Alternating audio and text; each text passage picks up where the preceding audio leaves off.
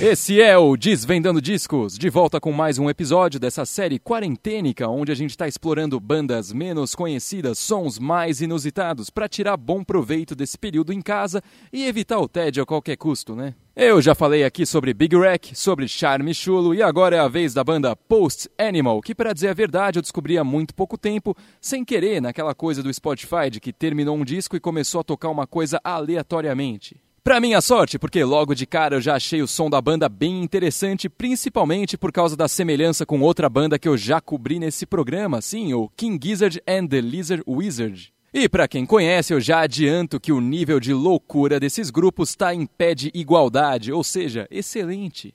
Então vamos lá, o Post Animal é uma banda relativamente recente. O primeiro disco, que alguns chamam de EP, é de 2015 e o nome dele é Post Animal Perform the Most Curious Water Activities, ou seja, Post Animal pratica as atividades aquáticas mais curiosas. E claro, já do título você consegue tirar duas coisas. A primeira é que você está prestes a ouvir uma coisa que não é nada normal, e a segunda é que o disco tem uma temática de água. Os melhores embaixo do mar. Sei, sei, claro. Mas onde é que está o estilo? Ah, Olha só este lugar.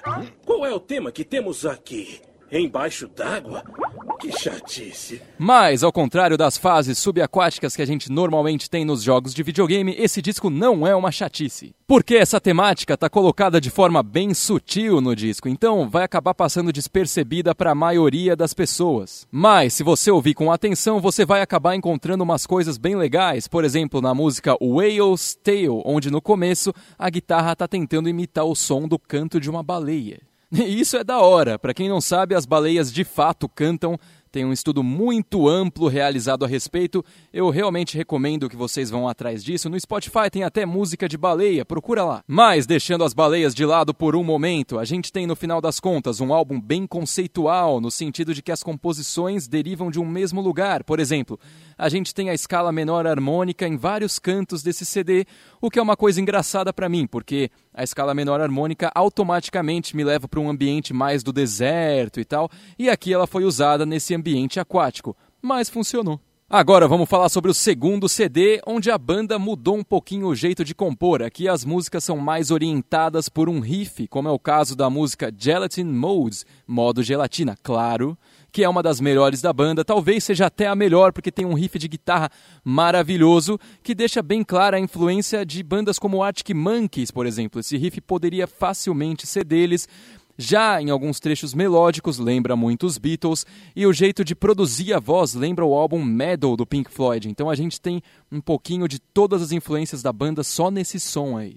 Um caso parecido é a música Ralphie, que tem um riff de novo que me lembra Arctic Monkeys, o verso lá do Pink Floyd e o refrão parece coisa do Bruno Mars. Então é, é mais uma coisa para pôr aí nas influências dessa banda, coisas que eles estão tentando atingir. Agora tem até música pop na fórmula. Outros exemplos de influência: a música Special Moments, que o verso lembra composições do Gorillaz, e a música Dirt Speaker, que é o máximo de King Gizzard and the Lizard Wizard que você pode atingir. E toda essa mistureba fica ainda mais evidente no terceiro álbum de estúdio da banda, Forward Motion Goddess, que eles acabaram de lançar de 2020. Faixa número 1, um, Your Life Away. É uma música um pouco mais trippy, um pouco mais atmosférica, e ela tem um vocalista diferente cantando, porque essa banda não tem um vocalista fixo, cada um canta suas próprias composições.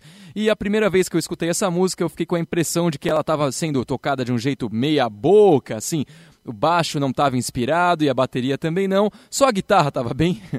Mas essa é a ideia dela. No final, tudo entra de verdade, o baixo fica da hora e a bateria da hora, e aí a gente tem a forma completa da música mesmo, que é excelente. Na sequência, a gente tem a faixa com o nome da banda, Post Animal, que junto com a música Gelatinosa é uma das melhores da banda. E isso porque o som da guitarra aqui tá incrível, a escolha do timbre, a escolha do riff, o riff que uma hora por sinal é um riff de música de metal. Se tivesse aquele timbre mais pesado de música de metal, seria uma música de metal. E o único problema com essa faixa é que ela acaba do nada e eu queria mais. Outra música boa, In a Paradise, que é um ótimo exemplo de algo que a banda normalmente faz. A gente tem ali um riff de guitarra tocando e de repente a música vai para outro lugar. Chega na hora de voltar para esse riff, você acha que eles voltam pelo caminho normal?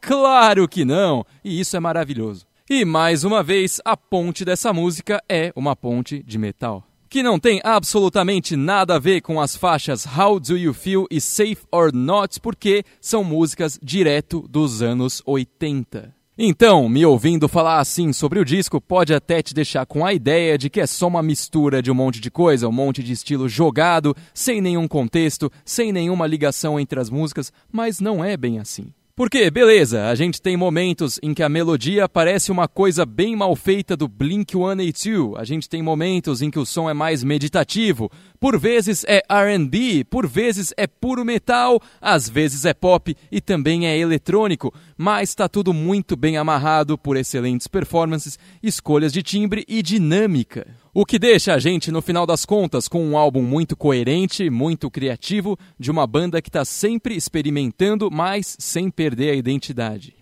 E é capaz que o Post Animal fique bem mais conhecido nos próximos tempos aí, porque que eu saiba, eles estão com uma turnê planejada com o Cage the Elephant, e isso com certeza vai estar um boost na carreira da banda.